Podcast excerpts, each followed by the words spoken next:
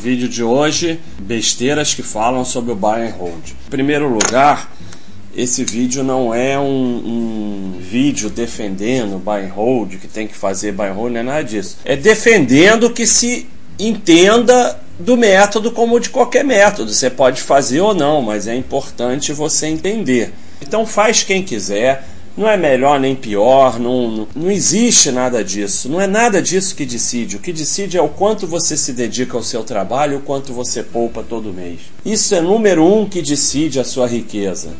E depois, nos métodos de investimento que você vai usar, o que importa é entender dos métodos, o controle de risco. Isso é muito mais importante do que ficar nessa fantasia do método mágico. Não tem método mágico, todos podem ganhar e todos podem perder. Agora, se você não sabe nem o que é o método, fica mais complicado. Em primeiro lugar, sintetizando o que é buy and hold. Buy and hold é ser sócio de boas empresas. Vai caber a você fazer uma análise disso, né? É, na Baixa.com tem a área de ações em que a gente coloca de forma bastante simples a análise de balanços. Qualquer um pode entender é, você pode se especializar mais nisso ou você pode usar um método bem simples. Não importa, cada um tem que desenvolver o seu método de decidir quais empresas são boas o seu objetivo é se beneficiar do crescimento e ou dos lucros da empresa, dos lucros sempre. Buy and hold é uma forma de investir o seu dinheiro, uma parte do seu dinheiro, porque outra parte vai para renda fixa, outra parte vai para imóveis. Ficar bem claro isso, buy and hold é ser sócio de boa empresa, o objetivo é se beneficiar do crescimento e dos lucros da empresa. Então eu vou citar as cinco besteiras mais comuns que falam sobre buy and hold. A campeã mundial é o Nikkei. Esse é o campeão mundial. Veja bem, índices não produzem nada, não crescem, não são empresas, não dão lucro, não distribuem dividendo e você não pode ser sócio de um índice. Ah, eu sou sócio do Nikkei. Até pode ser sócio, por exemplo, da BVMF, a, da Bolsa, mas o lucro da bolsa Bovespa não depende do Ibov, depende do que faz da atividade da empresa Bovespa. A empresa Bovespa é uma empresa como qualquer outra que tem uma atividade. A atividade dela é ser uma bolsa e ela ganha parte dos negócios que são feitos na bolsa. Ela tem um percentual pequeno de todos os negócios. Então, durante esse período que ficam é, é, é, os, essa negócio de citar o Nikkei todo dia, existiram empresas no Japão que cresceram e tiveram lucro, e aí foi bom ser sócio delas. E existiram empresas que não cresceram e não tiveram lucro, e aí quem fez buy and hold nelas, quem foi sócio perdeu. Não tem absolutamente nada a ver com o Nikkei. Agora, se você disser o Japão está estagnado e a maioria das empresas não dão lucro. É, e a taxa de juros é 0%. Então também tem que. É complicado, porque a, a renda fixa nem sei quanto paga, mas deve ser extremamente baixo. Então tudo se equilibra.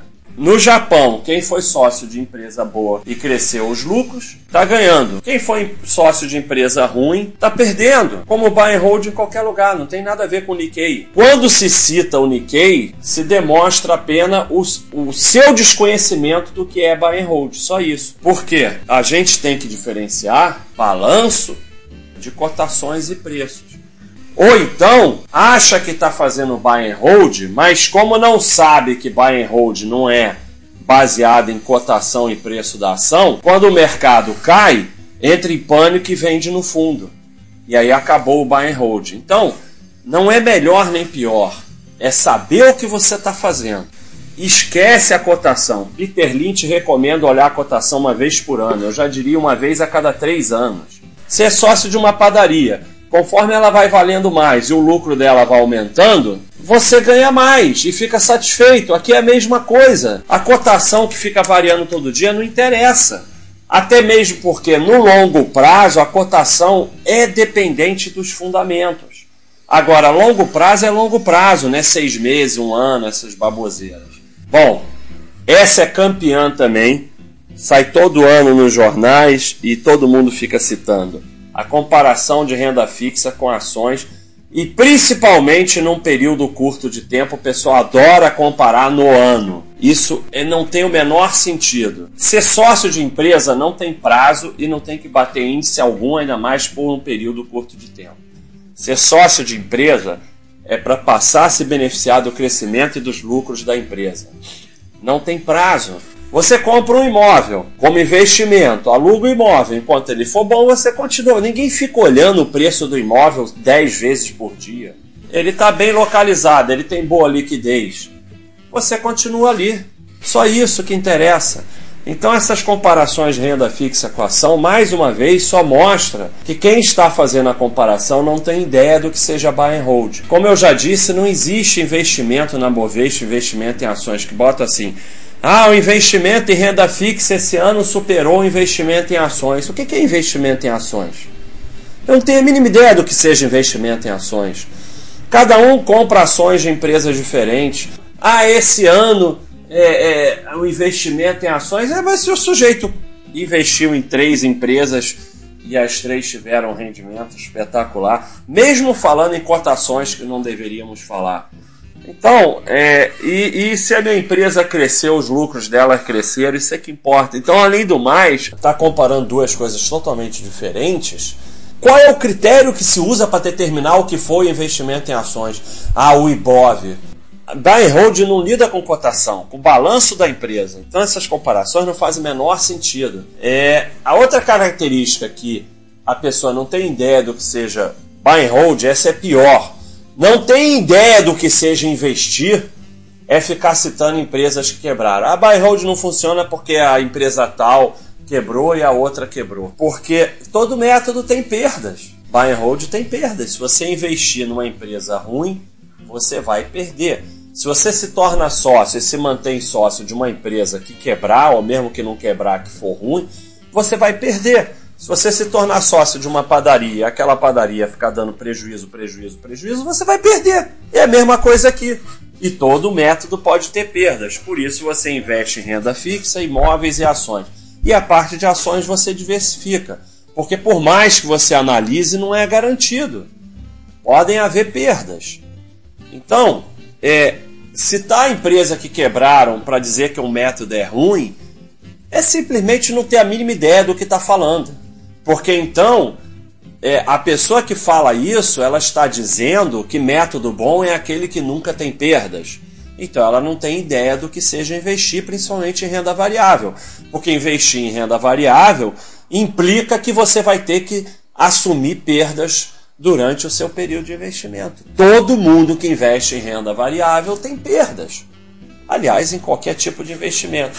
Então quem fala isso está sugerindo que método bom seja o método que não tem perdas. E a maioria dos pequenos investidores perdem na bolsa porque ficam atrás do método mágico que não tem perdas, porque não aprendem a assumir perdas.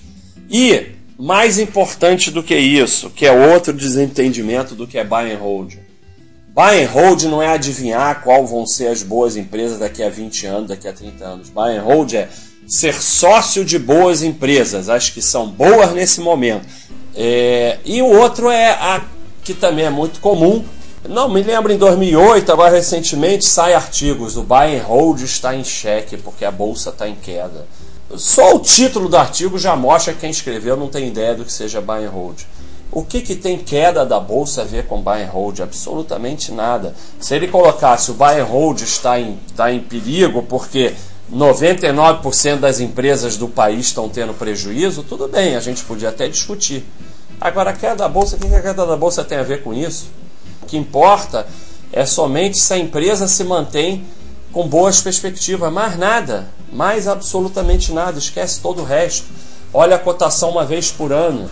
E durante. Agora você vê o nível de, de besterol que é isso. Vamos dizer que você tem aí 20 anos e começa um buy and hold. E aí vai ficar acumulando ações, acumulando ações, acumulando ações para o resto da sua vida. 30 anos, 40 anos. Aí durante esse período a bolsa nunca vai cair. É essa a expectativa. Então, durante o período de acúmulo de ações, a bolsa vai cair. E aí, quando ela cai, você vai comprar ações da mesma forma. Uma vez por mês você compra ações. Então, é, é, é outro que é um total desentendimento, porque se você vai avaliar suas empresas baseado na cotação da ação, então quando o mercado cair a empresa é ruim você vende, quando o mercado subir a empresa é boa você compra. É isso que a maioria faz mesmo. Exatamente isso que a maioria faz. Quando a bolsa sobe, as empresas são todas uma maravilha, aí compra. Aí quando cai, as empresas vão todas falir, você vende. Não é a cotação da ação que determina se a empresa é boa ou ruim. Agora, a bolsa em queda, todas as bolsas do mundo em queda, uma crise mundial, a cotação das ações vai cair e não está acontecendo. Pode estar tá acontecendo uma coisa com a empresa durante um período, como vai acontecer, e tudo bem, depois ela se recupera. Você é sócio de boas empresas, empresas boas são aquelas que passam pela crise com uma queda dos lucros, mas que mantém dando lucro mesmo nos períodos de crise. Ela tem sobra, ela tem margem alta para conseguir passar pelos períodos de crise. Então, foram aí os cinco as cinco besteiras mais comuns que falam sobre buy and hold.